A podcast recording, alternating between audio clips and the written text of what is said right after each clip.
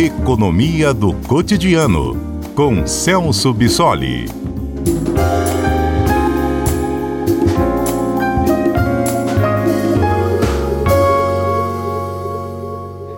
Professor Celso Bissoli já com a gente. Hoje uma expectativa grande aí. O Copom deve definir a nova taxa básica de juros. A expectativa é que a gente tenha mais aumento na Selic. Boa tarde, professor. Boa tarde, Johnny. Boa tarde a todos.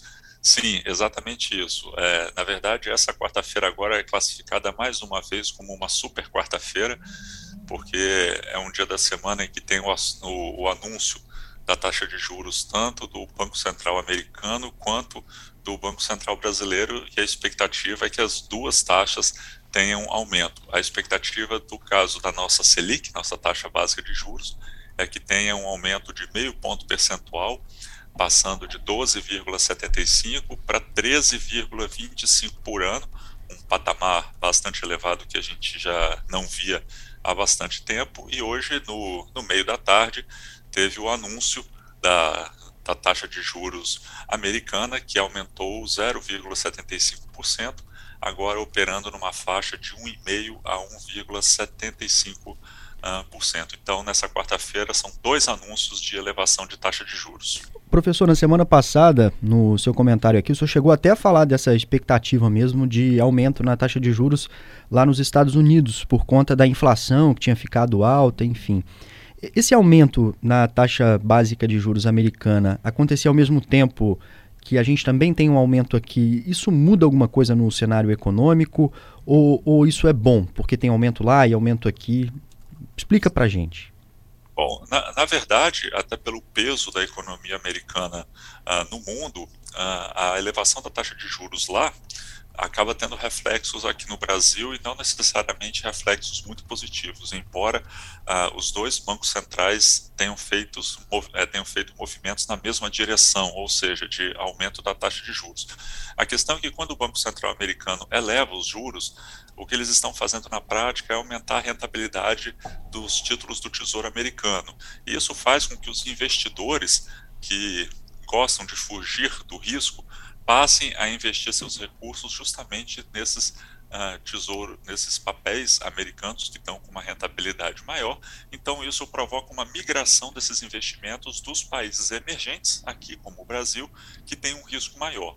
Quando acontece esse movimento de fuga de capitais indo em direção aos Estados Unidos, e obviamente essas operações precisam ser feitas em dólares, uh, isso quer dizer que esses investidores passam a vender os seus reais para comprar dólares para investir nos Estados Unidos. Isso tem um impacto aqui pelo fato desse movimento valorizar a, a, moeda americana. Então, isso altera um pouco a nossa, nossa taxa de câmbio. Hoje, a nossa taxa de câmbio está em, o dólar está a R$ 5,10 então, esse movimento tende a pressionar essa taxa de câmbio para cima.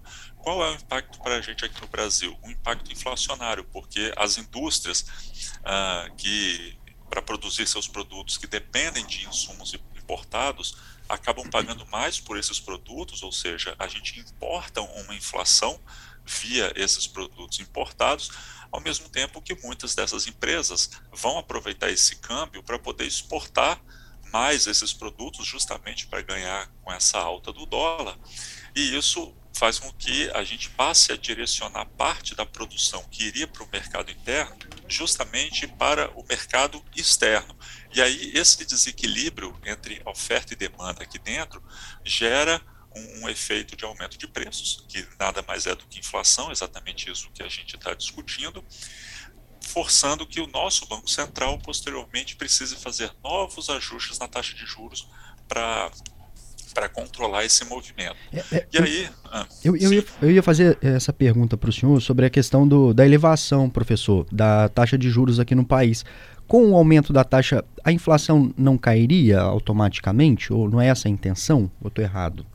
Não, você está certo. A intenção dessa elevação da taxa de juros aqui no Brasil é justamente. É, controlar a inflação, ou melhor, evitar o espraiamento desse aumento de preços para todos os produtos, justamente reduzindo a atividade econômica ao encarecer o crédito e fazendo com que nós consumidores passemos a consumir menos e as empresas a investir um pouco menos, tendo em vista que as empresas, em geral, fazem investimentos via operação de crédito. Então, essa é a intenção.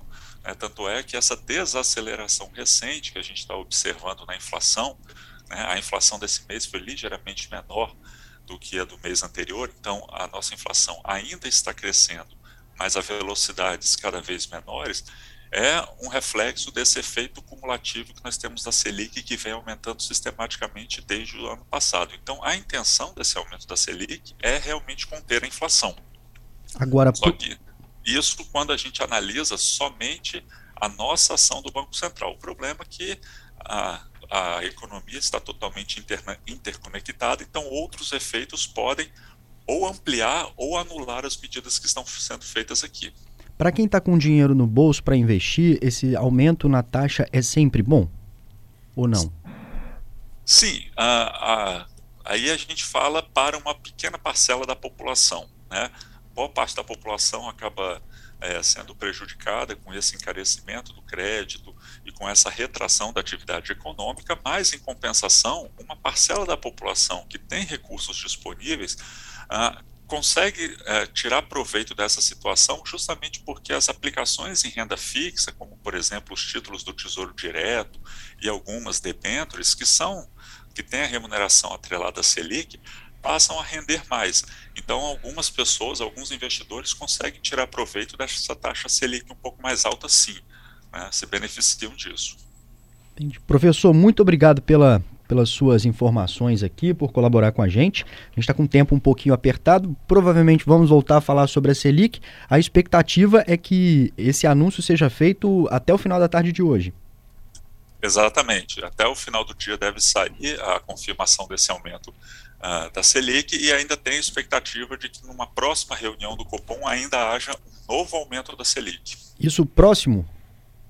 Sim, sim. Né, o ciclo de aumento da Selic, a expectativa era que se encerrasse nessa reunião de hoje, mas pelo comportamento da inflação e pelo movimento que o Banco Central americano fez, isso indica que o nosso ciclo de aperto monetário não vai acabar agora. A gente ainda vai ver mais um aumento da Selic e provavelmente a gente pode chegar ao patamar de 14% ao ano.